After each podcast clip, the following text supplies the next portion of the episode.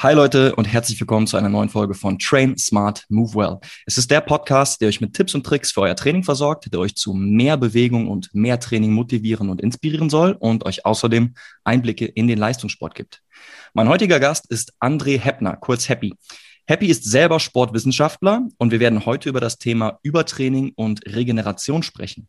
Wie Happy damals am eigenen Leib erfahren musste, was es heißt, wenn man sich ins Übertraining trainiert und wie man da wieder rauskommt, das erfahrt ihr wie immer nach dem Intro.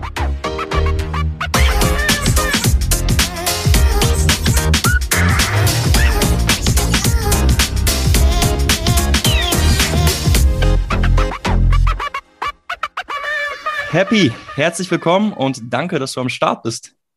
Hallöchen. Ja, schön dabei, schön dabei sein zu dürfen. Cool. Ja, freut mich auf jeden Fall. Ähm, lass mal direkt starten mit dem Klassiker, mit dem ich immer anfange. Wer bist du? Was machst du und was geht gerade ab in deinem Leben? In zwei, drei Sätzen kurz. Äh, in zwei, drei Sätzen. Äh, ja, André Heppner oder kurz Happy. Ähm, ich bin Sportwissenschaftler, so alt, dass ich sogar noch ein Diplom gemacht habe.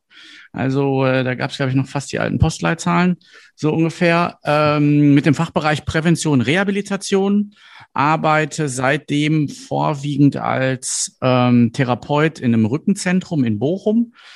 Ähm, hab aber seit hab aber seit so seit fünf sechs Jahren eigentlich angefangen beziehungsweise mache noch nebenbei einiges im Bereich ähm, Personal Training ähm, und ähm, ja Athletiktraining für Privatpersonen mhm. ähm, beziehungsweise für Leistungssportler. Also ich, ich nenne das immer so ähm, medizinisch athletisch und ästhetisch orientiert. Das sind so die drei Claims, die ich so habe, Personal yes. Training, also ähm, relativ breit aufgestellt und so seit zwei, drei Jahren bin ich noch so im Bereich ähm, Health Consulting tätig für Firmen. Also ich mache im Prinzip ähm, Unternehmensberatung im Bereich Gesundheit für Aha. Firmen. Ja. Und äh, natürlich unser, unser Knotenpunkt, die SPT Education, worüber wir beide uns kennengelernt haben. Ne? Richtig, also da genau. bin ich genau. noch als, als Referent tätig und da bilden wir ja bald hoffentlich zusammen Sportphysios aus. Das wäre auf jeden Fall der Plan für die Zukunft. Äh, ja, genau, das ist so der, äh, der Knotenpunkt, wo wir uns äh, kennengelernt haben, wo sich unsere Wege gekreuzt haben. Äh, für die Leute, die noch nie von der SBT Education gehört haben, es ist eine sehr, sehr coole Organisation und Institution für mich auch in, in dem Bereich der Sportphysiotherapie und richtet sich grundsätzlich an alle ähm, Sportwissenschaftler, aber auch vor allem auch Physiotherapeuten, also diese beiden, würde ich mal sagen, Hauptzielgruppen, die halt ähm, die Brücke zwischen Therapie und Training binden wollen, bilden wollen. Ja? Also für mich war das damals so, ich habe im, im Bachelor ähm, meinen Sport- und Leistungsstudiengang abgeschlossen und ähm, hatte dann überlegt, fängst du nochmal von vorne oder mit einer anderen Richtung an und äh, bildest dich in Physiotherapie weiter oder fängst dann eine komplette Ausbildung an. Ähm, habe dann meinen mein Master weiter in äh, Strength and Conditioning gemacht, ähm, wollte aber trotzdem noch mehr über, über Training und, und vor allem in Kombination mit Reha lernen. Und äh, da habe ich halt den, den Weg über die SPT Education gemacht und eine zwei, äh, zweijährige Ausbildung in Sportphysiotherapie gemacht, wo wir uns dann kennengelernt haben. Happy müsst ihr wissen, er ist der, der äh, am Tag nachdem Schmidt-Bleicher einem über Krafttraining äh, was erzählt und komplett konfus macht, ähm, aufräumt und das Ganze dann aus der Theorie in die Praxis bringt. Genau, genau richtig. Das war früher so. Mittlerweile ist äh, Dietmar Schmidt-Bleicher ja nicht mehr dabei, was sehr schade ist. Ähm, da nochmal schöne Grüße, falls er das hört. Ähm, war eine schöne Zeit. Mittlerweile ist es so, ähm, dass zwei gute Referenten, zwei mussten dafür kommen, äh, die versuchen, die Stelle von, äh, von Schmidtbleicher so ein bisschen zu übernehmen. Daraufhin haben wir das Curriculum so ein bisschen geändert und äh, ich habe jetzt anderthalb Tage Zeit, da nochmal äh, so ein bisschen das in die Praxis zu bringen. Ja, aber macht, äh, wie gesagt, Riesenspaß. Das ist sehr gut. Also hast du nochmal ein bisschen mehr Zeit. Ähm, ja, und was auch noch typisch ist für die SPT, um da jetzt nochmal so eine kleine Brücke zu deinem sportlichen Background äh, zu schließen, ist, dass man zum Ende einer, eines jeweiligen Seminartages, an einem Tag zumindest, ähm, immer noch eine kleine sportliche Einführung oder eine, eine Einführung in eine neue Sportart macht. Ne? Also dass man nicht nur die Theorie ähm, lernt und die Praxis, sage ich mal, im Kraftraum, sondern dass man sich auch mit unterschiedlichen Sportarten und Disziplinen auseinandersetzt, um da ein bisschen mehr Einsicht zu bekommen. Und Happy, da hast du für uns auch damals eine Einführung gemacht, und zwar in Korfball. Erzähl mal bitte, was das überhaupt ist. Ich habe das damals ja, äh, noch nie gehört. Goeie, de goede oude Korfball. Ähm, Korfball, äh, wenn man es so ausspricht, dann wird es vielleicht ein bisschen, bisschen deutlicher, ist heißt auf Deutsch Korbball. Korbball kennen vielleicht einige von euch. Das ist so eine, eine gute alte ähm, Turnsportart, ähm, wo man versucht halt so ähnlich wie beim Basketball einen Ball in den Korb zu werfen. Das ist eine Mischung aus Handball und Basketball. Und da es das schon gab, ähm, haben wir Deutschen den Begriff Korfball aus den Niederlanden übernommen. Das ist ähm, hat nicht viel mit Korbball dahingehend zu tun, dass es auch eine Mischung aus Handball und, ähm, und Basketball ist. Es ist eher so ein bisschen mehr Richtung Basketball. Das Besondere daran ist allerdings eigentlich, dass man, sind zwei Dinge. Mhm. Äh, das einzige Ding ist, äh, das, das mit bekannt ist, ist eigentlich, dass es die einzige wirklich gemischt geschlechtliche Mannschaftssportart ist, bei dem gezwungenermaßen vier Männer und vier Frauen zusammen in einer Mannschaft auch gleichzeitig agieren. Yes. Äh, und das auch gleichberechtigt. Also das ist der, der, ähm, der einzige World Team Sport sozusagen, bei dem ähm, Männer und Frauen gleichberechtigt agieren können. Ähm, ansonsten ähnlich dem Basketball, nur dass man mit dem Ball nicht laufen darf. Das macht das Ganze nochmal um einiges schwieriger. Also sobald ich den Ball habe, muss ich stehen bleiben. Ich darf so einen Sternschritt machen, darf den Ball dann abspielen, was einen dazu zwingt, dass man halt wesentlich mehr kooperieren muss. Das macht das Ganze halt um einiges schwieriger mhm. und vor allen Dingen auch schwierig zu erklären. Von daher, die Leute, die sich da interessieren, äh, am besten einfach mal ein Video angucken. K-O-R-F, B-A L oder gegebenenfalls mit zwei L, dann werdet ihr äh, die ein oder andere Minute auf YouTube auf jeden Fall äh, sehen können. Das habe ich früher mal gemacht, ja. Ja, ist natürlich die, die perfekte Situation, hier im Podcast dann noch weiter über, über Korfball zu philosophieren, wenn man es noch nicht gesehen genau. hat. Also Leute, zieht euch das auf jeden Fall rein auf YouTube. Es ist eine fetzige Sportart. Man muss richtig schnell ähm, denken. So Schach bei Tempo 200. Viele Richtungswechsel sind dabei. Ähm, ist echt eine coole, coole Sache, die man mal ausprobieren kann. Ja, auf jeden Fall. Also ist eigentlich für die Schule entwickelt und von daher der perfekte Schulsport. Ähm, ist nur leider hier in den deutschen Schulen nicht so ganz angekommen. Es gibt nur so zwei kleine Enklaven. Die eine ist die Weltstadt Castor Brauxel, da wo ich auch geboren wurde. Äh, deswegen habe ich auch Koffer gespielt, weil ich halt aus Castor Brauxel komme. Und dann gibt's halt im Rheinischen, Bergisch Gladbach, äh, so die Ecke. Da gibt's noch mal ein bisschen was. Und ansonsten kennt man das kaum. Es gibt noch so die eine oder andere Unimannschaft, und das war's. Also vielleicht 1000 Aktive derzeit, wenn es hochkommt. In Holland sieht es ein bisschen anders aus. Wenn man in die Niederlande fährt, hast halt 100.000 Aktive. Und da ist es halt mittlerweile auch schon Profisport. Okay, das ist also schon ein bisschen größer vertreten. So, aber jetzt machst du nicht nur Korfball, sondern du bist natürlich auch so im, ähm, im Krafttraining aktiv. Und lass uns jetzt mal so ein bisschen die Brücke schlagen und zum eigentlichen Hauptthema der, äh, der heutigen Folge kommen. Und zwar Übertraining slash Regeneration. Und das ist eine Story, die hast du uns auch damals im, äh, im Rahmen von dem SBT-Wochenende erzählt, wie, ja, wie du es selber geschafft hast, dich da über mehrere Wochen, glaube ich, wenn ich das richtig in Erinnerung habe, ähm, so ein bisschen ja, ins, ins Übertraining zu bringen. Hast du da Bock mal einzusteigen und ein bisschen was zu, zu erzählen? Nee, auf gar keinen Fall. Okay, dann äh, Leute, geile Folge. Okay. Wir sehen uns ja. nächste Woche. richtig, richtig, genau. Ähm, ja, klar, äh, machen wir. Ähm, also, äh, ich habe mir ähm, durch schon durch, eine, durch, ein, durch ein kleines Übertraining ähm, habe ich mir schon relativ früh ähm, Mitte 20 war ich damals, habe ich mir Achillodynien zugezogen und hatte so kaputte Achillessehnen, bis irgendwann eine gerissen ist. Und ähm, dann habe ich mir gesagt, wie das so toll dann ist in dem Moment, Come Back Stronger, ja, den Hashtag, den ja so einige kennen, vor allem die, die eine Reha machen. Und habe gesagt, ja gut, dann nutzt ihr jetzt die Zeit, du hast eh einen Krankenschein, Achillessehnenriss ist, ist doof, aber heißt nicht, dass man nicht zurückkommen kann. Ähm, damals war ich so 32 und habe mir gedacht, ja gut, komm, äh, jetzt gibst du ein Jahr Gas und dann stehst du halt wieder auf dem Platz. Ne? Mhm. Gut. Ähm, trainiert, trainiert, trainiert. Es war dann so, dass ich, ich weiß ich noch, drei Tage postoperativ, also mittwochs operiert worden. Sonst hat mich meine damalige Freundin äh, aus, aus der Klinik abgeholt, Sporttasche unter den Arm und dann ab äh, auf Krücken ins Fitnessstudio. Ja, und da erstmal ein paar Klimmzüge gemacht. Warum nicht? Ne? Also heutzutage würde ich sagen, was für ein Vollidiot. Was soll der Quatsch? Ähm, ja, aber dann relativ früh losgelegt und ähm, ja, habe gemerkt, dass es eigentlich ganz gut funktioniert hat, so die ersten Wochen. Und dann wurde es aber, ist, ist irgendwann so ein bisschen so die, die Lage gekippt, weil ich halt meinen Trainingsplan dahingehend aufgestellt habe, ähm, dass einfach zu wenig Erholung drin war und zu viel Intensität. Das war so das, das große Problem. Ich wollte die ich wollte die Natur austricksen, ich wollte mich austricksen und ähm, ja, vor allen Dingen der Wissenschaft beweisen, dass es äh, mit, mit extrem starkem Willen ähm, auch anders geht. Ja. Und ja, was war da genau dein Ansatz? Wie hast du das verfolgt, dieses Vorhaben? Äh, wie meinst du das genau, wie ich das verfolgt habe? Also dieses, das auszutricksen. Genau. Äh, das waren, ähm, ich habe mit relativ hohen Intensitäten trainiert, also für die Leute, die im Krafttraining tätig sind. Ich habe so viel Gewicht darauf gepackt, dass ich nur so drei bis maximal fünf Wiederholungen geschafft habe. Also ich habe im, im Bereich der intramuskulären Koordination trainiert oder Maximalkrafttraining gemacht. Und ähm, ja, das mit relativ hohen Satzzahlen. Also da waren gut und gerne mal 12, 15, 20 Sätze in diesem, in einem Training dabei. Ja, über unterschiedliche Muskelgruppen auch teilweise. Ich habe äh, mir gesagt, ja gut, wenn man 5 mal 5 Training machen kann, kann man doch auch ein 5 mal 3 Training machen und das an zwei verschiedenen Übungen. Und so hatte ich dann gerne mal 8, 12, 15 Sätze Maximalkraft in einem Training.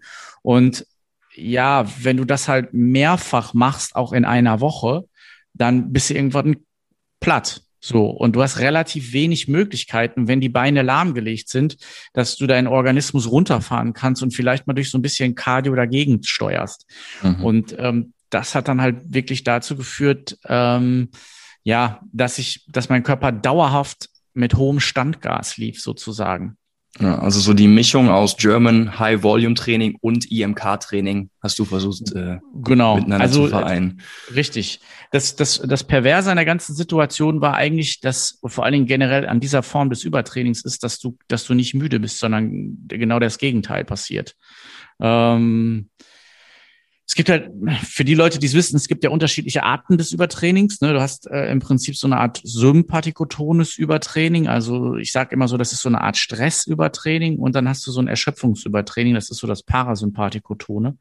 Und in diesem, wenn du in diesem Sympathikotonen bist, was man auch so als, als Early Overtraining bezeichnet oder wie ich halt die Stressphase, da ist dein Körper im Alarmmodus. Und im mhm. Alarmmodus hast du Bock auf Training.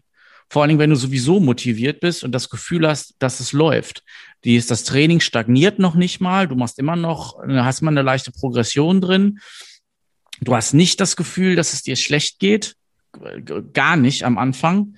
Ähm, und du fühlst dich eigentlich unter Dampf. Jeden Tag. Training, Training, Training, Training, Training. Und ähm, ja, das war, das war so ein bisschen problematisch, weil du halt immer fit warst und erst irgendwann ist die, ist die Lage so ein bisschen gekippt. Das finde ich ist äh, schon mal eine sehr, sehr wichtige Untergliederung oder Unterscheidung, was du gerade angesprochen hast. Ne? Dieser, diese Gegenüberstellung zwischen dem sympathischen Übertraining und dem parasympathischen Übertraining. Und du hast gerade für dich gesagt, du warst eher auf dieser sympathischen Seite, also der, ja, ich sag mal, On-Fire-Seite, so der Typ, der sich vier, vier Red Bull reingehauen hat und dann einfach nur am, am Titschen ist und, und weitermachen will und trainieren will. Ähm, ich habe selber mal so eine Phase gehabt, wo ich eine Art von, von Übertraining erlebt habe. Und ich kann für mich sagen, ich war da fern von ab. Ich war genau am anderen Ende des Spektrums und hatte eher dieses parasympathische Phänomen. Das war bei mir im ersten Jahr vom, vom Sportstudium, im ersten Semester, wo ich allein über Kurse, ich muss jetzt mal kurz nachdenken, was das alles gewesen ist. Ich hatte Fußball, ich hatte Tennis, ähm, ich hatte Tanzen, äh, Bewegung und, und äh, Gymnastik und Bewegung hieß es, glaube ich. Ähm, also es waren vier Sportkurse. Dann hatte ich noch dreimal die Woche normal Fußballtraining in meinem Verein, zweimal die Woche Kampfsporttraining im Verein. Das war aber noch zu wenig. Deswegen habe ich mir gedacht, komm, mach doch noch die Kampfsport AG an der Spoho mit. Und ich habe mich nebenbei noch für einen, ähm, was war das? Tough Mudder Obstacle Lauf so vorbereitet. Also ich habe plus 20, 25 Stunden die Woche trainiert. Ähm, war halt auch am Anfang so, dass ich mir dachte, geil, geil, geil.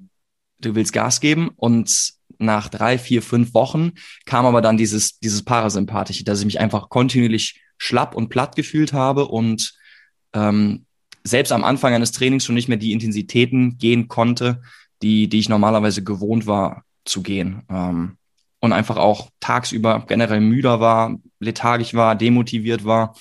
Ähm, und ich habe am Anfang zu dem Zeitpunkt gar nicht wirklich gecheckt, wie, wie kommt das. Ne? Also ich bin nicht auf die Idee gekommen, dass es vielleicht ein paar Stündchen zu viel an Sport und Training und Bewegung waren. Ja, ey, ich auch nicht.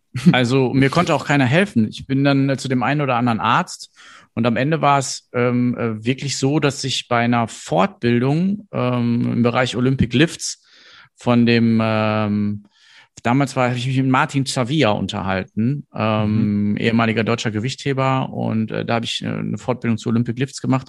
Mit dem habe ich mich darüber unterhalten äh, so über meine Problematik so ein bisschen. Der hat gesagt, ja, ja, das ist normal. Das haben die, die Ostblock-Lifter ähm, haben das alle, ähm, weil äh, die auch ein ziemlich hohes Volumen ballern äh, im Training. Und bei denen in der Ausbildung ist das so, die sagen, ja, wir haben hier tausend Talente. Von den tausend Talenten kommen fünf durch, vielleicht zehn, die das Training überstehen. Alle anderen gehen kaputt daran. Ähm, aber wir wollen ja nur für die Weltspitze ausbilden. Inter die interessiert ja nicht, was mit den Leuten passiert, die daran kaputt gehen. Ne? Die interessiert nur, was geht mit den Leuten, die ähm, denen es gut geht oder die es überleben. Und ähm, ja, da bin ich dann so ein bisschen ähm, aufmerksam geworden und die, die Sache halt an dem Training war, dass mich, dass mir das die eine oder andere Nacht gekostet hat. Also ihr müsst euch vorstellen, ähm, das ist halt wirklich so, als wenn du kurz vorm Schlafengehen halt nochmal so zwei, drei Red Bull trinkst. Eins reicht nicht. Also du bist halt, du liegst halt abends mit einem Ruhepuls von, äh, von, weiß ich nicht, 65 oder 70 im Bett, wenn du normalerweise einen Ruhepuls von 42, 43 haben solltest. Und dein Herz schlägt dir bis zum Hals. Und du mhm. kannst gar nicht auf der Brust liegen, weil das Herz auch fester schlägt. Und dann liegst du die ganze Nacht wach. Du kannst einfach nicht schlafen, drehst dich von links nach rechts und kriegst kein Auge zu. Du bist einfach vollends wach. Und das hattest ja. du dann wirklich täglich oder war das eine Nacht in der Woche über mehrere Wochen oder wie, wie war das bei dir? Je nachdem, wie ich trainiert habe. Gerade am Anfang habe ich ja nicht gemerkt, dass es am Training lag. Aha. Und ich mein Training ein bisschen umgestellt, aber immer noch wieder, immer wieder in diese Intensitäten rein. Ne? Also immer mal wieder hin und wieder und so weiter. Und ich war so lange drüber, dass ich selbst eine Woche Trainingspause machen konnte, was ich hin und wieder mal gemacht habe oder die oder zumindest mal das Trainingsvolumen ein bisschen runtergeschaut. Es hat nichts verändert. Und ich habe gemerkt, dass es an den Trainingstagen schlechter wurde. Mhm. Ähm, und vor allen Dingen zum Beispiel auch durch die ein oder andere, durch das ein oder andere Nahr Nahrungsmittel. Alkohol war gar nicht gut. Also ich habe ein Bier getrunken, danach war, lag ich die ganze Nacht wach. Also ich war nicht, nicht irgendwie in einer anderen Umlaufbahn oder so, weil ich mir 17 Liter reingeschraubt habe, sondern es war, das hat ein Bier gereicht oder so oder ein Cocktail und die ganze Nacht habe ich halt wach gelegen, weil mein Körper damit überhaupt nicht klargekommen ist. Mhm. Also un unglaublich viel Stress. Ja. Albträume, so zwei, dreimal in der Nacht wach werden mit Albträumen, dann liegst du eine Dreiviertelstunde wach, kannst nicht pennen. Und so diesen Status hatte ich mal mehr, mal weniger, aber einmal in der Nacht wach geworden bin ich so gut wie immer. Also es kam, war ganz, ganz selten, dass ich mal durchgeschlafen habe. Mhm. Und das hatte ich so ein Dreivierteljahr ungefähr. So, und das finde ich jetzt interessant. Und da würde ich gerne einsteigen, um nochmal so ein bisschen klarer zu definieren, was ist überhaupt Übertraining und, und was ist vielleicht so ein normales ähm, eine normale Müdigkeit, die man erwarten kann, wenn man in einem intensiven Trainingsblock über sechs Wochen trainiert. Ähm, da würde ich gerne mal einsteigen. Und zwar, wir hatten auch damals in der, äh, im Masterstudiengang so eine, eine Veranstaltung zum, zum Übertraining und da hat man das wie folgt gegliedert. Da sprach man von ähm, einem Functional Overreaching, dann gibt es ein Non-Functional Overreaching und dann gibt es dieses Overtraining Syndrome. Und äh, diese drei Blöcke, Functional, Non-Functional und Overtraining Syndrome hat man so ein bisschen auf, auf unterschiedliche Parameter versucht zu definieren. Ähm, eines davon ist halt, ne, Functional ist eher so diese, diese Short-Term oder diese, diese kurzweilige Müdigkeit ne, nach einer intensiven Trainingseinheit am nächsten Tag oder auch an den nächsten 48 Stunden einfach ein bisschen müde sein. Ab dem dritten Tag geht's ja wieder besser. Ähm, dann dieses also das ist ja im Prinzip das, worauf Training beruht. Wir wollen ja das System so ein bisschen aus, aus dem Gleichgewicht bringen, damit es sich anpasst und ein höheres Level bekommt. Dann ähm, dieses Non-Functional Overreaching, ähm, also eher eine, eine extreme Reaktion, dass sich das nicht nur auf ein, zwei Tage bezieht, sondern vielleicht auch mal fünf Tage. Ich gehe mal davon aus, dass vielleicht ein gutes Beispiel wäre, dass, dass man einen harten Wettkampf hintrainiert, dann diesen unglaublich harten Wettkampf hat und dann halt eine Woche flach liegt. Und dann last but not least das Overtraining Syndrome, wo wir halt davon sprechen, dass diese Müdigkeit und dieses, diese Lethargie und das Erschlaffen nicht nur für ein, zwei, drei Tage oder eine Woche, sondern eben über mehrere Wochen, wenn nicht sogar Monate andauert. Ähm, mhm. so, so haben wir das kennengelernt. Würdest du das auch so unterteilen und definieren oder würdest du da anders rangehen? Äh, ja, so ähnlich. Ich würde allerdings noch eine kleine Sache davor schalten. Bitte. Also für mich ist es so, dass man, wenn du direkt aus einer Trainingseinheit kommst, dann ist es für mich so akute Erschöpfung. Das mhm. ist so das, was du ein, zwei Tage spürst. Ja. Wenn du in einer Trainingsphase bist über mehrere Wochen, dann akkumulierst du ja auch Erschöpfung. Ne, das yes. bedeutet, du versuchst ja ähm, Erschöpfung, also bewusst zu akkumulieren, über mehrere Tage aufzub aufzubauen sozusagen und dann in diesen typischen Deload oder Detraining-Wochen, also alle drei bis vier Wochen, die Leute, die im Leistungssport tätig sind, ähm, die kennen das, dass man alle drei bis vier Wochen mal das Trainingsvolumen beziehungsweise die Trainingsbelastung ein bisschen runterschraubt, um seinem Körper mal die Möglichkeit zu geben, zu, sich zu erholen. Und das, da bist du dann noch in diesem Functional Overreaching. Das, das ist so eine akkumulierte Erschöpfung mhm. aus zwei, drei, vielleicht vier Wochen. Und das ist was, davon musst du dich wirklich mal so drei, vier, fünf, sechs Tage erholen. Ähm, und da sind wir noch in dem Bereich, wo der Körper super kompensieren kann. Das ist noch so eine super Kompensationsphase. Bist du im Non-Functional Overreaching? Und das ist so dieser Unterschied zwischen Functional und Non-Functional. Functional bedeutet, dass du eine super Kompensation, dass der Körper nicht nur repariert, sondern über das normale Maß hinaus aufbaut und dann ja. genau und dann adaptiert. Beim non-functional Overreaching bist du so kaputt, dass du deine Muskulatur nicht nur stimuliert hast, sondern terminiert hast ähm, oder deinen Körper. Das gesagt. Und in dem, ja, ähm, ähm, und wenn du, wenn du, wenn du zu viel terminierst, also dann fehlt der Stimulus, dann mhm. adaptierst mhm. du nicht mehr und dann kann dein Körper maximal nur noch regenerieren in der Hinsicht, dass er wieder auf das normale Maß hinauskommt. Das dauert dann aber gut und gerne mal so zwei, drei Wochen.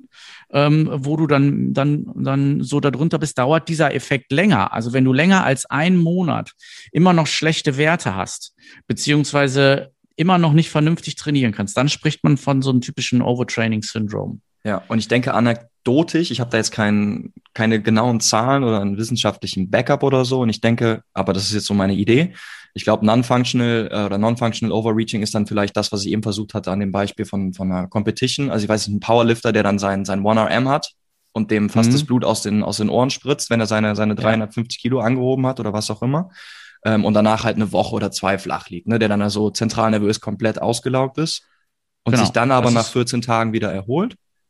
Richtig. Wohingegen bei dem Overtraining-Syndrom das nach den 14 Tagen nicht gegessen ist, sondern weil es weiter andauert. Genau. Genau. Und da muss man halt gucken, auf welchen Ebenen da dann schon Schädigungen stattgefunden haben. Ne? Denn wie gesagt, wir Training ist nichts anderes als eine, eine kontrollierte Zerstörung des Körpers, ähm, auf die ja dann, wie gesagt, Reparatur oder eine übermäßige Reparatur, äh, ähm, Reparatur im Sinne einer Superkompensation folgt. Und wenn die Schäden zu groß werden, haben wir halt auf unterschiedlichen Ebenen Probleme. Das kann zentralnervös sein, das kann endokrin sein, das kann äh, auch wirklich nur peripher sein. Ne? Der Körper holt sich schon irgendwie seine Regeneration zurück. Ne? Mhm. Das ist immer so die Sache. Ähm, wenn wir zu wenig, zu wenig Regeneration haben und zu viel Trainingsintensität haben, wird es irgendwann zwangsläufig dazu kommen, dass der Körper sich seine Regeneration zurückholt. Und das ist ja, das ist das, was ich versucht habe auszutricksen, hat ja. aber nicht funktioniert. klappt ja, nicht. Klappt I'm nicht. sorry.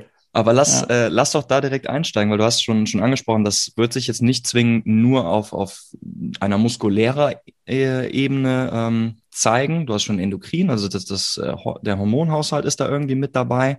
Gibt es ähm, Marker, also wenn wir das jetzt mal aus einer diagnostischen Perspektive betrachten, für das Setting eines, äh, eines ähm, leistungsorientierten Vereins, ähm, gibt es Marker und anderweitig gibt es Symptome, vielleicht für den Otto-Normalverbraucher, normal Trainierenden, wo man merkt, ey, ich muss ein bisschen aufpassen. Mhm. Klar, natürlich. Ähm, einer der wichtigsten Marker, die man hat, ist die Psyche. Fühlst du dich fit? Hast du mhm. Bock auf Training? Bist du müde? Das ist das, was du gesagt hast. Ähm, und dann kannst du von der Psyche, was, was relativ, das ist jetzt nicht, das ist ja jetzt nicht gerade sehr physiologisch, ne? Das ist ja so ein bisschen ähm, über dem ganzen Ding. So, das sind so die Gedanken, die halt da sind. Bist du, fühlst du dich ready? Ähm, dann kannst du so sagen, so zentral, zentral, neuronal, hormonell Ähm, da gibt es eine Möglichkeit zu gucken. Ähm, und dann wirklich peripher muskulär. Also wie leistungsfähig ist die Muskulatur oder schmerzt die Muskulatur? Und da sind wir dann im Prinzip auch schon bei den Symptomen, mhm. ähm, beziehungsweise bei, oder generell, wir sollten vielleicht erstmal die Marke abgehen. Also so ja. ähm, mechanisch, metabolisch ähm, ist, ist relativ einfach. Habe ich Muskelkater oder nicht? Ganz einfach. Kann ich mich, bin ich so beweglich wie vorher? Ne? Finger-Bodenabstand. Können die Muskeln das leisten? Wie ja, sonst. Power, Power hätte ich jetzt auch so gedacht. Ne? Ja, so ein genau, typisch. Oh, es, es, es klingelt gerade. Oha. Es klingelt gerade. Für die Leute, die letzte, nee, vor zwei Wochen noch nicht zugehört haben beim Hagen, beim Triathlon, äh, es gibt eine kleine Neuigkeit im Podcast. Und zwar ähm, werden wir uns gegenseitig eine persönliche Frage stellen. Happy, lass mal kurz Schnick, Schnack, Schnuck machen, wenn du Bock hast, wer anfängt. Oder der Gewinner darf entscheiden, wer anfangen muss. Okay, bist du ready? Ja. Schnick, Schnack, Schnuck. Zauberstab, ich habe gewonnen. Also. Alter! Okay, wer fängt ja, an? Ja, meine Güte, es ist, ey. So, äh, du darfst anfangen. Stell mir die Frage. Okay, ähm, welche Übung oder welches Training, ähm, wo du weißt, dass du es eigentlich machen solltest, weil es dir gut tut, machst du aber trotzdem nicht? Also eine spezielle Übung, beispielsweise jetzt irgendwie eine Reha-Übung für einen bestimmten Teil deines Körpers, wo du weißt, ey, das tut mir gut, das sollte ich eigentlich machen, mache ich aber nicht. Mhm. Oder welche Art von Training, beispielsweise Ausdauertraining, ähm, mache ich nicht, obwohl ich weiß, dass ich eigentlich tun sollte oder mir vorgenommen habe. Ähm, ja. ja, klar. Ähm, häufig für meine Achillessehne. Also links ist ja gerissen, da ist Aha. alles in Ordnung. Rechts habe ich Probleme. Äh, immer mal wieder, wenn ich zu viel laufe, ähm, also wenn das, das Volumen mehr wird. Mhm. Und ähm, das habe ich eigentlich immer ganz gut im Griff, wenn ich meine Übungen dazu mache. Äh, sagt ein Kumpel noch letztens zu mir, früher, weißt du noch, Happy, früher waren wir im Fitnessstudio, haben wir trainiert, heute sind wir hier und machen Übungen. Daran, daran merkt man, dass man alt wird. So, ne? Und das mache ich einfach, ähm, das mache ich nur dann, wenn die Probleme da sind. Klassiker. Das ist, das ist so ein Kenn bisschen ich. blöd. Ne? Ja. Was sind dann deine klassischen Übungen? Was hilft dir mit der Achillessehne? Ähm, das ist ähm, ähm, entweder maximal isometrische Kontraktion nice. für einen Soleus mhm. oder Exzentrik. Ähm, und dann aber den kompletten Trizeps äh, Surae durch, beziehungsweise den Gastrocnemius. Also aus meiner Erfahrung kann ich sagen, für die Leute, die äh, gerade beim Sprinten Probleme mit den Achillessehnen haben, macht nicht nur exzentrisches Training äh, bei, mit gestreckten Beinen, also dieses typische an der Treppe ablassen, sondern auch im Sitzen. AKA Soleus-Training für die Leute, richtig, die jetzt sich, sorry, genau. führe gerne weiter aus, für die Leute, die Alles jetzt gut. den Unterschied ähm, Genau. Wenn ich, wenn ich, im, wenn ich das im Sitzen mache, dann schalte ich so ein bisschen den Gastrocnemius aus und treffe mehr den Soleus-Anteil und damit auch den Soleus-Anteil an der Achillessehne. Und aus meiner eigenen Erfahrung hat sich gezeigt, dass ich mit dem Gastrocnemius-Training gar nicht wirklich weitergekommen bin, sondern vor mhm. allen Dingen mit dem Soleus-Training. Also Wadenheben sitzen und ähm, da viel, wie, wie gesagt, isometrische Maximalkontraktion und exzentrisches Training. Hört zu, Leute, machen. Okay, danke. Das war eine coole, ja. coole Antwort. Sehr äh, ehrliche und einsichtige Antwort. Haben wir noch was dazugelernt? ISOs. Ja, so, jetzt ich. Hau raus. Was würdest du jemandem raten, der Sport studieren möchte? Hm. Das ist eine sehr, sehr gute Frage, Mann. Ähm, ich kann, boah, da können wir eigentlich eine ganze Podcast-Folge draus machen. Ähm, äh, können wir machen. Da habe ich nämlich auch einiges. Geil, Alter. Lass dann, dann komme ich aber zu dir. Äh, Leute, an dieser Stelle, Happy hat auch noch einen sehr geilen Podcast, No More Bull. Ähm, können wir gleich auch noch mal kurz drüber sprechen. Okay, aber was würde ich jemandem raten? Ich glaube, wichtig ist, wenn dir wirklich was an der Sache gelegen ist, aka dich interessieren Sportwissenschaften und du möchtest entweder in die Wissenschaft oder als, äh, als Trainer in die freie Welt raus, als Coach und, und Leute betreuen, dann solltest du eigenständig schnell Verantwortung dafür nehmen, dass du die Informationen bekommst, die du brauchst. Denn das Sportstudium gibt einem auf jeden Fall eine gute Toolbox mit, aber auch nicht viel darüber hinaus. Zumindest meiner Erfahrung nach an der Sporthochschule Köln. Ich habe ein, ein schöne, schönes Fundament bekommen, aber ähm, ich versuche es mal aus einem anderen äh, Beispiel zu erzählen. Wenn man möchte und sich, äh, sich so anstellt, dann komm, kann man genauso blöd aus dem Studium rausgehen, wie man reingekommen ist. Man findet Mittel und Wege, sich durchzumogeln. Ähm, das hat ein bisschen mit dem Studiumsystem zu tun, äh, Seminarhülsen und Vorträge und bla bla bla. ist alles nicht mehr so, wie, wie es, glaube ich, damals auf, auf Diplom war. Ähm, aber wenn man halt den Anspruch hat, irgendwie ein guter Coach, ein guter Trainer oder ein guter, guter Sportwissenschaftler zu werden, dann äh, sollte man halt wirklich gucken, dass man, dass man für sich selber ein paar Ansprüche stellt, um zu sagen, ey, das und das und das sind die Sachen, die ich damit rausnehmen möchte, um halt entsprechend für meine spätere Berufslaufbahn, ob das jetzt in der Wissenschaft ist oder ob das jetzt im, in der freien, freien äh, Wirtschaft ist, ähm, halt entsprechend ja, gewappnet zu sein. Sehr das gut. Ist, das ist voll, die, ja, das, das reicht mir. Also, ja, lass da echt nochmal drüber sprechen. Ey. Da können wir echt ja. nochmal eine neue Folge machen. Das ist interessant. Ähm, denn das hat wirklich auch dazu geführt damals, ähm, ich hatte es eben kurz angesprochen, ne, zwischen, zwischen Bachelor und Master wusste ich eine, eine Zeit lang nicht genau, wo willst du hin, was willst du machen. Und äh, meine Enttäuschung über meinen Bachelor war, war ein großer Teil davon, ne, warum ich so bisschen ja, lost war und nicht genau wusste, Welcome wohin. to the club. Deswegen ja. habe ich mir diese Frage ausgesucht. Also für die für die Sehr Sportis hier unter uns, ja. für die Sportis hier unter uns. Ähm, das Sportstudium ist finde ich ist ein mega geiles Studium. Es macht unglaublich viel Spaß. Wenn man wenn man sich interessiert, lernt man auch eine ganze Menge. Nur man muss gucken, dass man irgendwann die PS irgendwie auf die Straße bekommt. Und das ist das, was Philipp gerade gesagt hat, ähm, dass man ähm, anfängt frühestmöglich Weichen zu stellen, wo soll es überhaupt hingehen und dann auch gezielt sich im Sportstudium weiterentwickelt und schnellstmöglich ein Netzwerk aufbaut, ne? damit ja, man dann da in dem Moment auch weiterkommt. Also hundertprozentig. Ähm, das hat mich nämlich auch eine Zeit lang richtig genervt und hat zu dem Zeitpunkt, das war so um 2013, 2014, als auch die Achillessehne gerissen ist und ich so im Übertraining war, das war noch ein weiterer Faktor für das Übertraining. Also auch da kann man noch mal ganz kurz was dazu sagen, um Stichwort da wieder zurückzukommen. Ja. Genau. Ähm, ich kann auch mit drei Trainingseinheiten in der Woche schon in ein Übertraining geraten, wenn ich unter Dauerstress stehe. Also ähm, Beispiel jetzt. Wir sind jetzt seit einem Jahr quasi in einem Dauerlockdown. Ich habe vielleicht Existenzsorgen ähm, und so weiter und so fort. Ähm, ich komme nicht mehr großartig raus. Mir fehlen soziale Kontakte ähm, da reichen schon zwei, drei Trainingseinheiten aus, die ein bisschen drüber sind, um dich in ein so ein Stresslevel zu ballern. Ähm, und das Training kompensiert nicht mehr das, sondern das ähm, das unterstützt eher noch den, das, den Stresslevel. Und dann kann, ich, kann es zu einem Problem kommen. Und dann hängt man relativ schnell mal so in so einem sympathikotonen äh, Übertraining.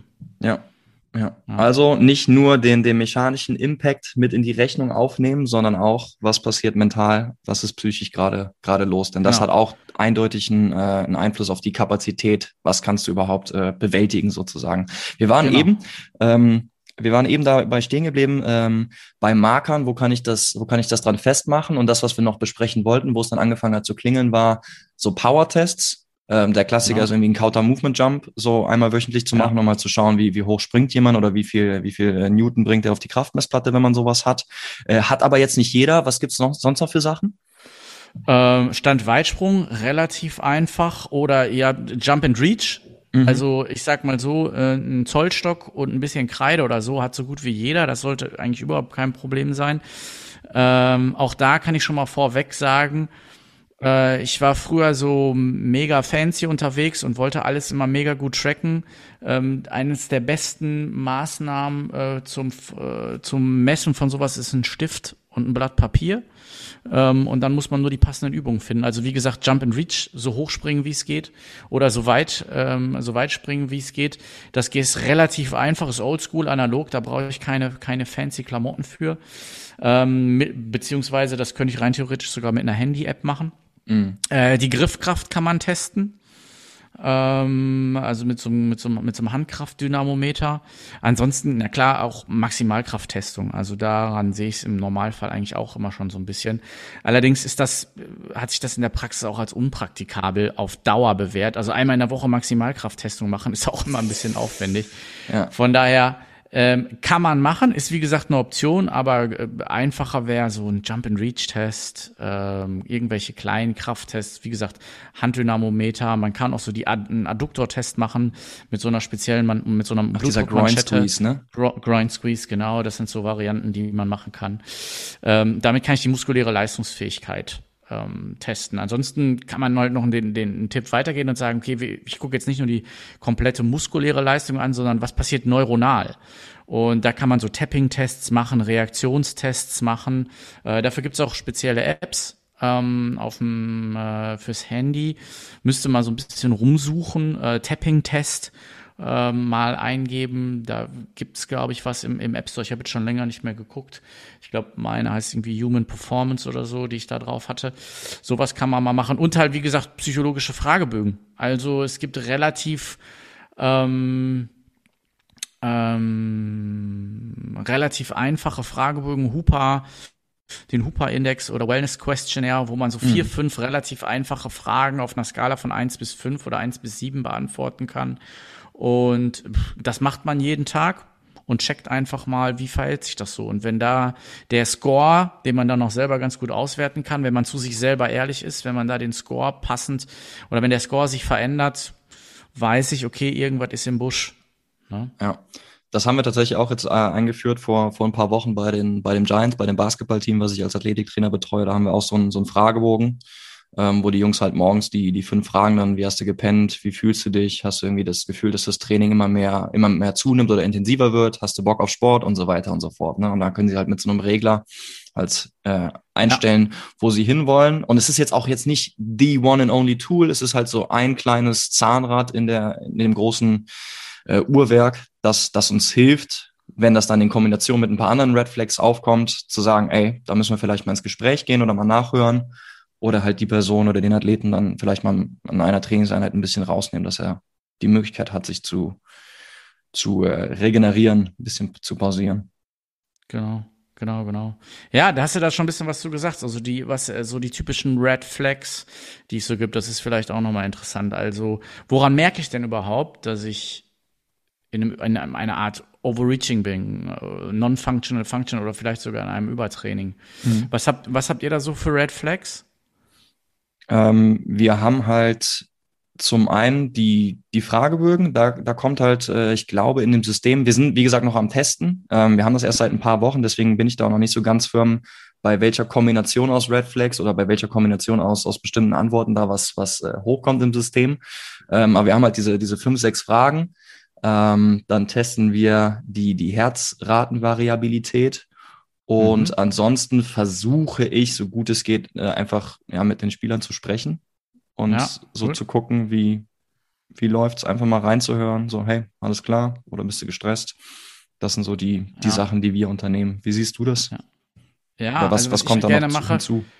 ich, ich, ich habe halt aus meiner eigenen Erfahrung viel mhm. zusammengesammelt, so, ne? Ähm, und das ist halt so, wie schläfst du? Wie schläft man? Schläft man gut? Schläft man durch? Kann man schnell einschlafen? Ne? Also ich sage immer so, ne, Einschlafen sollte innerhalb von 10 bis 15 Minuten passieren. Also spätestens, wenn Justus Jonas das erste Mal die drei Fragezeichen-Karte präsentiert, sollte man eingepennt sein. Erster Detektiv äh, Justus, Jonas, Justus Jonas, zweiter Detektiv richtig. Peter Shaw, Recherchen richtig. und Archiv Bob Andrews. Ey, krass. Andrews, richtig, genau. Also so diese 10 bis 15 Minuten Einschlafzeit. Wenn ich, wenn ich mich grundsätzlich eine Dreiviertelstunde Stunde rumdrehe und nicht pennen kann, fast egal zu welcher Zeit ich ins Bett gehe, dann, dann ist da irgendwas nicht in Ordnung. Wenn ich in der Nacht zwei, dreimal wach werde mit Albträumen oder so, dann ist da was nicht in Ordnung. Wie ist das mit, wie ist das mit dem Hunger?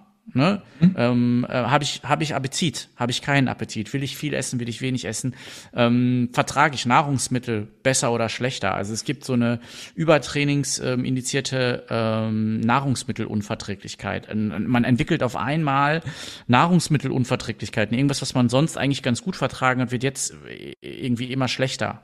Also du kriegst ähm, auf einmal Dünnpfiff von der Banane, die du sonst wunderbar. So ungefähr. Ganz, ja. ganz, so extrem ist es nicht, aber das ist dann, weiß ich nicht. Bei mir war es, wie gesagt, zum Beispiel Alkohol ja. ähm, oder äh, Geschmacksverstärker. Ich habe dann auf Geschmacksverstärker reagiert. Das war nicht gut. Also einfach so, ein, so ein generelles Unwohlsein oder wie kann ich mir das vorstellen? Ja, ich habe das über den Magen gemerkt. Also ich ja. hatte dann auch eine latente Magenschleimhautentzündung und dann war ich natürlich um einiges sensibler in dem Bereich.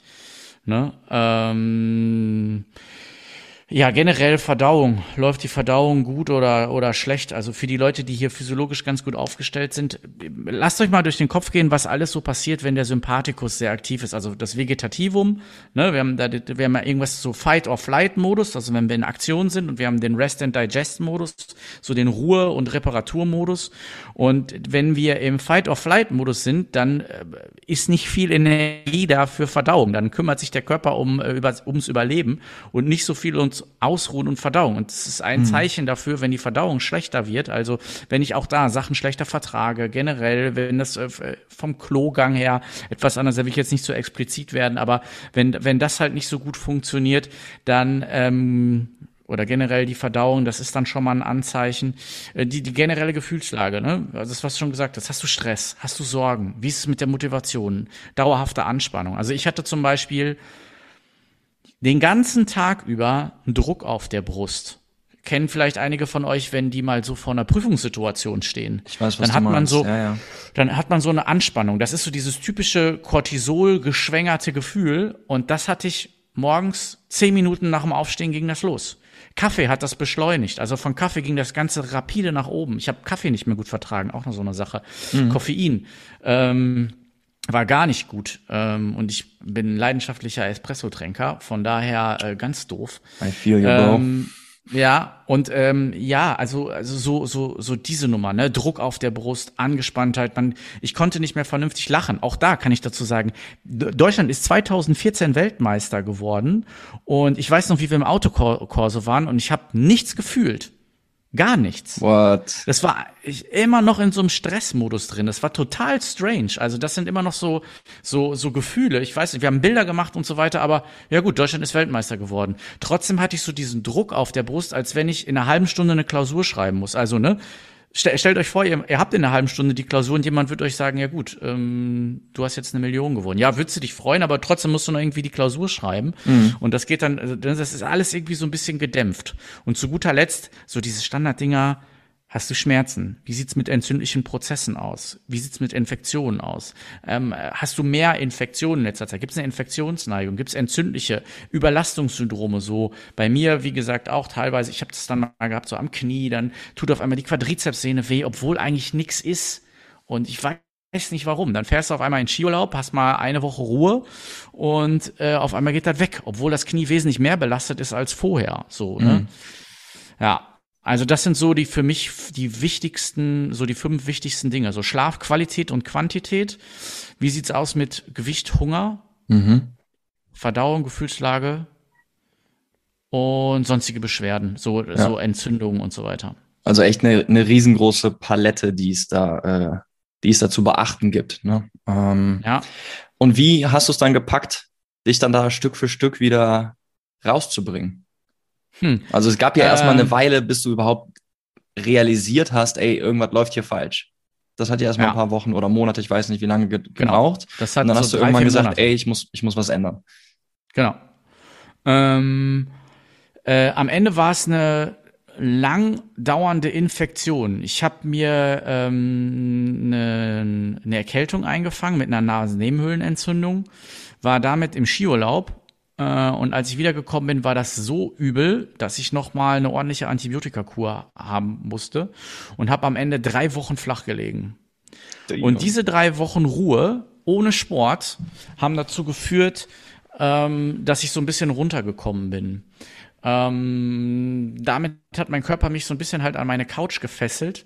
Und diese Ruhe hat dazu geführt, ähm, dass alles, das, das, das, das langsam weggehen. Und dann musste ich lang, habe ich mein Training umgestellt und habe auch nochmal mit einem Experten gesprochen, ähm, den ich auch bei der SBT dann kennengelernt habe, Joachim Winter.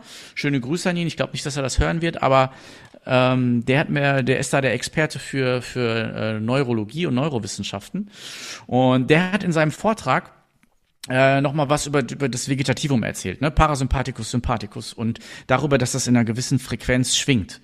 Und der hat halt auch gesagt, äh, dass halt zum Beispiel durch so ein IK-Training, also IMK-Training, Maximalkrafttraining, dass dadurch die Frequenz des Vegetativums sich verändert und zwar nach oben geht. Mhm. Und das hat Auswirkungen. Und da habe ich ihm gesagt, ich so, Joachim, ähm, okay, wenn ich das jetzt verändere, wie lange bleibt das denn da oben?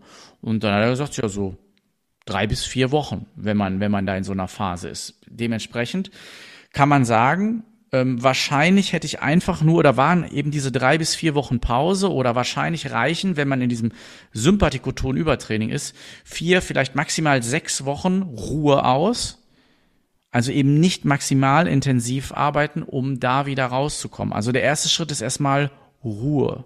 Und dann habe ich festgestellt, genau, habe ich festgestellt, dass man ähm, in einem Low and Slow Bereich und auch da in einem Intervallbereich ganz gut was machen kann. Das bedeutet, ich habe mehr Ausdauersport gemacht. Ich konnte dann auch wieder halbwegs vernünftig laufen oder mhm. auf dem Rad und habe mich so vor allen Dingen in so Pulsbereichen unter 120 aufgehalten und habe ein Intervalltraining gemacht von so zwei, drei Minuten maximal im Bereich von 120 bleiben und dann ging es wieder runter.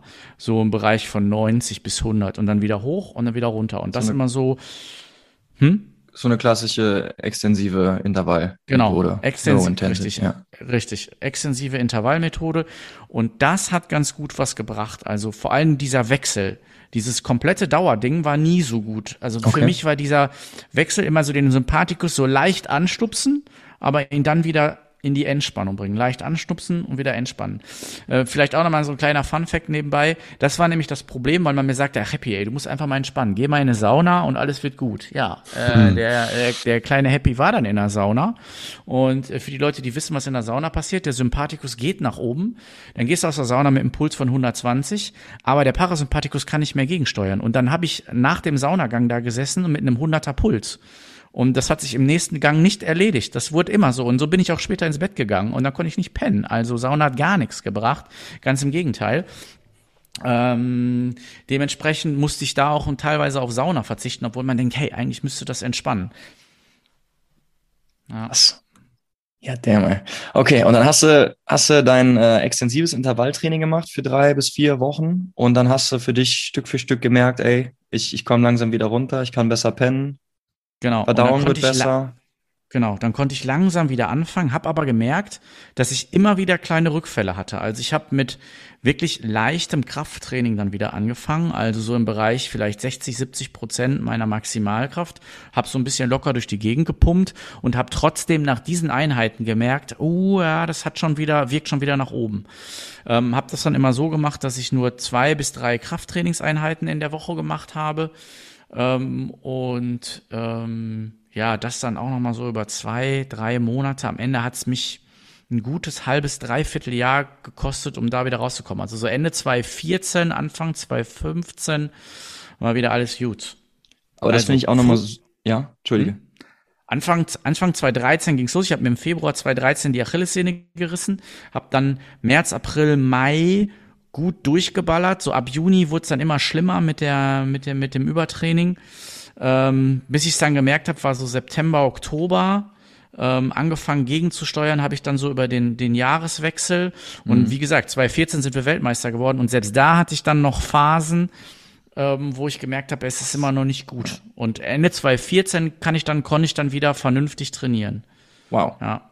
Also es war echt ein langer Zeitraum. Und ich finde es nochmal interessant, was du jetzt zum Schluss gesagt hast, als du wirklich aktiv gegengesteuert hast und gemerkt, ey, okay, ich muss runterfahren, ich mache extensives Intervalltraining und dann hast du dich vorsichtig wieder an dein, ähm, also ein gering Krafttraining herangetastet. Aber auch da hast du trotzdem nochmal gemerkt, oh, okay, ich muss aufpassen, ich darf jetzt nicht über die Stränge schlagen, sonst habe ich wieder so ein, so ein äh, Setback. Und das, das finde ich irgendwie charakteristisch für fast jede Reha. Also man muss ja einfach schauen, dass man sein System wieder Stück für Stück an eine bestimmte Belastung gewöhnt, um die Kapazität zu steigern. Ob das jetzt im, in deinem Falle eines, eines Übertrainings ist, ob das jetzt äh, in dem Thema, wo ich mich gerade viel mit beschäftige, bei, bei Patellatendinopathie ist. Nur weil du im Alltag schmerzfrei bist, bezogen jetzt auf die Kniescheibensehne, heißt es nicht, dass du auf dem Fußballplatz mit schnellen Richtungswechseln schmerzfrei bist. Ne? Und dann gilt es halt, diese Lücke zwischen der Kapazität schmerzfrei im Alltag zur gewünschten Kapazität schmerzfrei auf dem Fußballplatz langsam ähm, zu steigern. Aber man darf halt eben nicht zu schnell zu viel machen. Richtig, richtig. Das ist die passende Progression, die da drin sein muss, ja. ja. Und im Optimalfall schauen wir, dass wir gar nicht erst da reinkommen. Lass mal ja. da nochmal drüber sprechen. So, äh, Hashtag Prinzip der, des optimalen Verhältnisses aus, äh, aus Belastung und Erholung. Also so ein ganz fundamentales Trainingsprinzip, was wir beide schon äh, wahrscheinlich 80 Mal gehört haben, aber was wir beide auch generell ab und zu vielleicht mal vernachlässigen, so wie jeder andere das auch kann und tut. Ja. Ja. Ähm, wichtig ist erstmal, ähm, dass man, dass man sein Training aufschreibt. Also dieses typische Load Monitoring, ähm, dass man ein Trainingstagebuch führt, mal so ein bisschen guckt, ja, wie habe ich denn jetzt überhaupt ähm, trainiert? Wie, wie groß war das Volumen? Sorry. Alles gut. Äh, wie groß war das, wie groß war das Volumen? Ähm, äh, dann guckt, wie fühle ich mich dabei. Immer wieder, ne, so ein bisschen so, ist auch so, so ein schönes Wort im Moment, Achtsamkeit sensibel sein gegenüber seinem eigenen Körper und sich auch wirklich gezwungenermaßen, gerade für die Leute, die extrem motiviert sind, ähm, nicht zu starke Progressionen zumuten. Mhm. Ne? Ähm, da gibt's ja so, weiß ich nicht, lass es diese fünf bis zehn Prozent Regel sein. Über was für einen Zeitraum kann man da nochmal streiten? Ähm, ist auch nochmal individuell abhängig über das Alter Klar. und Trainingserfahrung und so weiter. Ähm, dann gucken, dass man alle paar Wochen eben dieses Functional Overreaching auffängt, indem man so eine Art Deload macht, also ein Detraining und dann mal das Volumen rausnimmt. Ähm, und dann mal so trainiert, wie man vielleicht vor sechs Wochen, acht Wochen, zehn Wochen trainiert hat, weil da war ja der, der Trainingsumfang im Höchstfall ein bisschen oder im, im, besten Fall ein bisschen geringer und dann einfach mal das macht, was man mal, weiß ich nicht, vor zwei Monaten trainiert hat. Das hat zwei Vorteile. Zum einen kommt man so ein bisschen runter mhm. und zum anderen weiß man ähm, dass man auch besser geworden ist. Das finde ich auch nochmal. Ja, hau raus. Ne? Weil das Problem ist halt immer, wie ich finde, ähm, das ist das, was ich meinen Patienten auch immer wieder sage, Transparenz im Trainingsplan ist ganz, ganz wichtig. Und Krafttraining oder generell Training, da, das Perverse daran ist, dass Training eigentlich immer schwerer wird.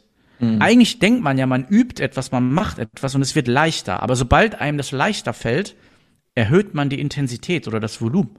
Das bedeutet, eigentlich wird Training immer schwerer. Und ich muss mir hin und wieder mal vor Augen führen, dass ich auch stärker geworden bin. Und das kriege ich hin, indem ich einfach mal ein Trainingspensum fahre, was, weiß ich nicht, sechs, sieben, acht Wochen alt ist. Und dann merke ich, oh, da habe ich früher, das war für mich schon so eine acht oder eine neun, also ziemlich anstrengend, sagen wir mal so, auf einer Skala von eins bis zehn. Ähm, und jetzt ist das für mich maximal eine drei oder eine vier.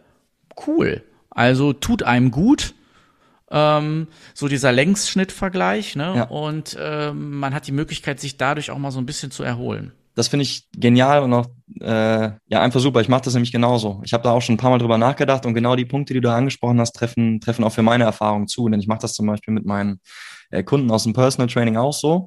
Die bekommen zusätzlich zu der 1, 1 zu 1 Betreuung, die ich mit ihnen habe, auch so Trainingspläne, so Home Sessions. Und da haben wir auch so Prinzip der progressiven Belastungssteigerung, aber dann in der sechsten Woche gibt's eine Deload. Und ja. Mit den neuen Leuten gebe ich das fest vor. Und die Leute, die aber schon ein bisschen länger mit mir zusammenarbeiten, da sage ich dann, okay, mach Session XYZ von vor fünf Wochen und gib ja. mir dann deine RPE. Und dann kannst du wunderbar, ja. wie du gesagt hast, vergleichen, was der, ich sag mal, in der Woche eins bei dieser Session hatte für eine RPE, ja. beispielsweise eine sieben. Und dann kommt der mit derselben Session in der Woche acht dran und hat halt eine fünf und merkt einfach, oh ey, geil. Ist ja, voll easy genau. gewesen auf einmal im Verhältnis zu, zu, äh, zu. Und da hast du halt diese beiden Fliegen mit einer Klappe. Ne? Du hast einmal, dass, dass dieses Erlebnis da ist, ey geil, ich bin stärker geworden, plus du hast nochmal den, den Deload, die, die Erholungsphase. Ähm, ja, damit drin. Finde ich gut. Finde ich Richtig. gut. Cool. Ja, Alter, ähm, ich würde sagen, wir, wir haben einen guten Einblick gegeben. Wir haben, äh, wir haben ein paar Tipps gegeben. Lass uns nochmal zusammenfassend. Ja, ähm, Moment. Und, ja, Moment. okay, okay, okay, okay. Hau raus. Wir haben ja, du hast, pass auf, du hast mich ja gefragt, Belastung, äh, äh, Belastung und Erholung. Wir haben jetzt ganz viel darüber gesprochen, wie man so diese Belastung äh, notieren kann und wie man das so ein bisschen steuert. Jetzt müssen wir natürlich noch gucken, Erholung. Was ist okay. denn so, ne, was sind denn so die besten Regenerationsmaßnahmen? Darüber wird ja auch viel gesprochen. Und die einfachste Regenerationsmaßnahme können wir alle eigentlich relativ gut und das ist Schlafen. Ne? Genau. Also Schlafen und Essen zwei, die zwei wichtigsten Dinger. Und wenn das Wenn das läuft, könnt ihr alles andere ähm, ähm, schon so ein bisschen hinten anschieben. Also es gibt ja so die Leute, die dann sagen, oh, ich muss jetzt noch, äh, kenne ich auch noch so aus den alten Vereinstagen, äh, wenn man dann auf einem Turnier war oder so, da wurde dann abends um äh, 10 Uhr angefangen zu schrubben, also zu massieren von den, von den Physios. Und das ging dann so bis 1 Uhr. So, und Geil. bevor ich mich, ne, also bevor ich mich abends um 12 Uhr noch irgendwo auf die Bank lege und massieren lasse, ähm, bis halb eins und dann irgendwann um ein Uhr, halb zwei ins Bett falle und am nächsten Morgen um acht Uhr wieder aufstehe, dann sollte ich doch lieber vielleicht um elf Uhr ins Bett gehen und mir drei Stunden mehr Schlaf gönnen. Also der Schlaf an sich ist die Phase, wo wir am meisten kompensieren und superkompensieren. Das ist unsere stärkste parasympathische Phase, Rest and Digest. Dort verdauen wir, dort reparieren wir und die muss lang genug sein. Und da sehe ich bei zu vielen Leuten noch, dass das stiefmütterlich behandelt wird. Ja, also die ja, versuchen, ja. machen irgendwelche Recovery-Drinks und ziehen hier Kompressionssocken an, drei übereinander, ähm, um den Kopf gebunden. Und dann mache ich hier noch ein Flossing und da trage ich noch das und hier Rehydration, Isolation, hast du nicht gesehen. Ähm, alles gut und schön, keine Frage. Aber wenn ich nicht vernünftig schlafe, kann ich mir den ganzen Bums Ohne knicken. Scheiß. Ich bin da so bei dir. Ne? Also du kannst ja. dir deinen dein Recovery-Drink echt äh, woanders hinkippen, wenn du trotzdem dann irgendwie um, um, um halb vier mitten in der Nacht ins Bett gehst. Dann, dann bringt es Ge einfach nichts. Ne? Du musst einfach dein, dein Fundament stehen haben, wie du schon sagst, Schlaf und, und gescheite Ernährung. Und wenn das da ist, dann kannst du dich um die nächsten Steps kümmern. Das ist wie im genau. Krafttraining, genau. mach deine Basics richtig, bevor du anfängst, irgendwelche crazy New Exercises genau. da reinzuballern. Genau.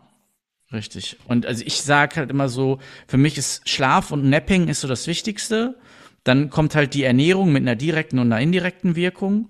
Ähm, dann hast du so Erholungsstrategien, das ist so dieses typische Meditation, autogenes Training gegebenenfalls. Dann hast du ähm, aktive und proaktive Regenerationsmaßnahmen. Das kommt erst danach, also so Sachen wie Auslaufen, Nachdehnen, ähm, äh, und so weiter und so fort. Und dann kommen erst so die passiven, so wie Kälte, Sauna, ähm, also ne, das typische Eis, die Eistonne oder irgendwelche Kompressionsklamotten und so weiter und so fort. Das, oder Massage. Was nichts bedeutet, also es bedeutet nicht, dass das nichts bringt.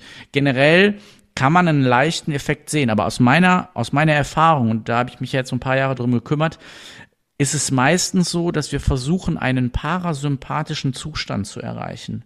Mhm. Und das könnt ihr euch so ein bisschen merken. Also nach im Training will ich Sympathikoton sein. Stress. Ich will fighten und flighten, gegebenenfalls. Abhauen, draufhauen. Ähm, nach dem Training will ich resten and digesten. Da will ich verdauen, da will ich ruhen. Und ich muss alles dafür tun, dass ich nach dem Training schnellstmöglich in diesen, in diesen Zustand komme und den möglichst lange halte. Und da reden wir dann auch, wenn wir dann über Schlaf sprechen, damit sind wir, denke ich mal, auch dann auch fertig mit diesem Thema. So siebeneinhalb bis acht Stunden die sollte man in der Nacht haben. Wer dauerhaft sechs Stunden oder weniger pennt, der hat auf jeden Fall ein Problem. Und äh, die, äh, die Jungs, die viel pennen, die sind so bei, bei acht, neun, zehn Stunden. Das ist schon eine Nummer, aber muss man sich einfach mal zu zwingen. Und äh, probiert's aus, auch wenn ihr sagt, ah, ich bin dann aber, ich bin dann, hab dann zu viel geschlafen. Nein, zu viel geschlafen gibt's nicht. Das Problem ist, dass der Körper dann sagt, oh, endlich mal Ruhe und dann wird der Parasympathikus wirklich mal aktiv. Dann fühlt mhm. man sich für ein paar Tage ein bisschen schlechter. Wenn ich das aber durchziehe, habe ich mich irgendwann wirklich mal ausgeruht und dann merke ich auch, wie ich den ganzen Tag fast ohne Kaffee schon in so einem Kaffeegefühl bin und wieder richtig Gas geben kann. Also da muss man dem Körper dann einfach mal die Ruhe gönnen, die er sich dann auch wirklich holt, weil er sagt, okay, jetzt holen wir uns mal den Schlaf, den wir zu wenig hatten, zurück. Das kann mitunter zwei, drei Wochen dauern, aber danach fühlt man sich massiv besser.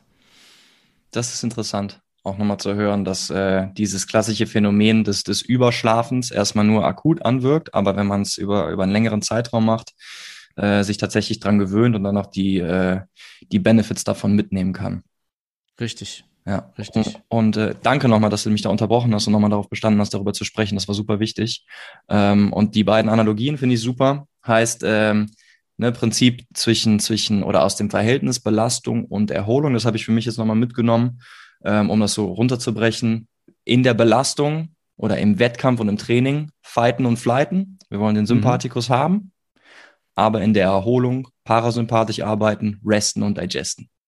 Genau, das ist ganz, ganz wichtig und das halt auch schnell einleiten. Also ne, Beispiel, ähm, nach dem Training äh, dann noch mal einen Kaffee trinken, ist vielleicht doof, weil das Koffein in dem Kaffee sorgt dafür, ähm, dass man halt eben und wieder in den Stressmodus reinkommt und dann nicht so gut regenerieren kann. Mhm. Ähm, ich sollte was zu mir nehmen, abends zum Beispiel, was mich, was dazu führt, dass ich gut einschlafen kann. Also da gibt's ja auch so Leute abends so, was ich, was ich zum Beispiel nicht, immer nicht verstehe, ist so dieses Low Carb am Abend. Die hauen sich dann abends keine, keine Kohlenhydrate mehr rein. Dabei sorgen die Kohlenhydrate dafür, dass wir ähm, durch den Insulinausstoß etwas müder werden. Also wir können eigentlich besser schlafen, unser Schlaf wird besser eingeleitet. Ähm, Insulin ist ein Wachstumshormon, also sorgt auch wiederum für Aufbaumechanismen. Wenn man es über den Tag verteilt nicht mit Insulin, generell mit, mit Kohlenhydraten übertreibt, ist das überhaupt kein Problem. Ähm, von daher abends ruhig proteinreich und nicht zu kalorienarm ernähren. Also die kennen wir alle. Also versucht mal ohne Kalorien abends mit Low Carb ins Bett zu gehen. Die meisten werden irgendwann hibbelig und nervös. Ja, es gibt nicht ohne Grund so eine Art Betthupfall. Also so ne, äh, da mal noch mal ein paar Carbs rein und äh, dann penne ich wie ein Baby und darauf kommt's an. Hm. Dass wir wieder gut schlafen ja. können.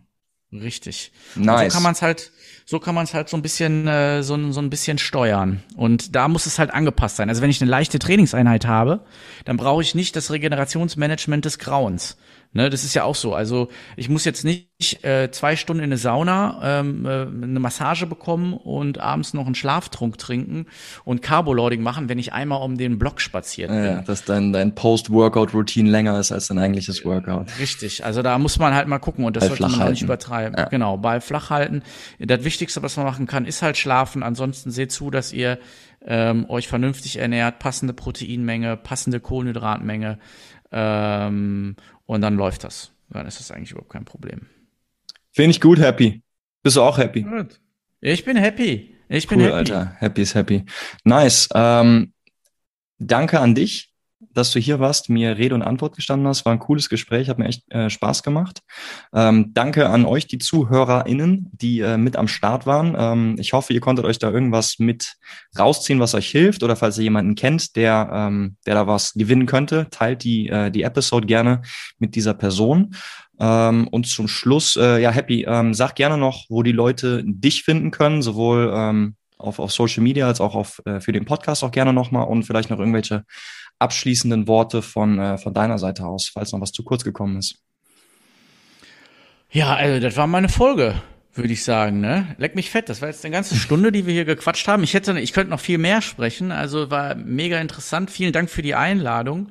Wenn da noch mal, wenn da noch mal Bedarf besteht bei deinen, bei deinen Zuhörern, dann sollen sie sich einfach melden. Dann gucken wir, ob wir da noch mal auf irgendwas vielleicht expliziter eingehen. Gerne, Mann. Ähm, Ansonsten findet man mich auch vor allen Dingen auf Instagram. Instagram ähm, Heppner ähm, unterstrich HC. Aber ich denke mal, das werden wir vielleicht auch in der einen oder anderen Story oder was vielleicht verlinken. Wir packen sie in die Stories und ich packe auch dein Insta in die, äh, in die Beschreibung von der Folge. Dann können die Leute einfach draufklicken, wenn sie Bock haben. Genau. Heppner unterstrich HC. Und ähm, wenn da einer noch irgendwelche Fragen hat, kann er mich gerne anquatschen. Ansonsten hast du das ja auch schon gesagt. Ist, äh, ich habe, äh, das ist nicht mein Podcast, das ist der Podcast von eigentlich von Jan Schröder. äh, einem Arbeitskollegen auch von der SPT, seines Zeichens Sportphysiotherapeut und Athletiktrainer. Ähm, und mit dem mache ich die zweite Season zusammen sozusagen. Ah. Das ist äh, genau. Ähm, der hat die erste Season alleine gemacht, da war ich zu Gast ähm, mit dem Thema Regenerationsmanagement. Ja. Und ähm, das kam relativ gut an. Und da hat er gesagt, hör mal, ähm, du quatscht so viel, das wird vielleicht nicht reichen für noch eine Folge. Wir machen eine Season zusammen.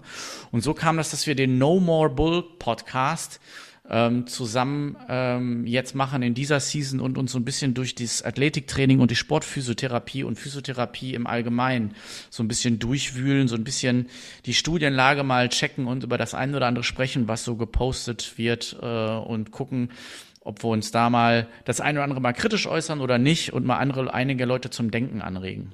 Ja, das finde ich das gut. Ich habe auch letztens eine Folge äh, angehört und ihr macht das auch teilweise so. Das war die, wo ihr den, den Pat Pralowski zu Gast hattet.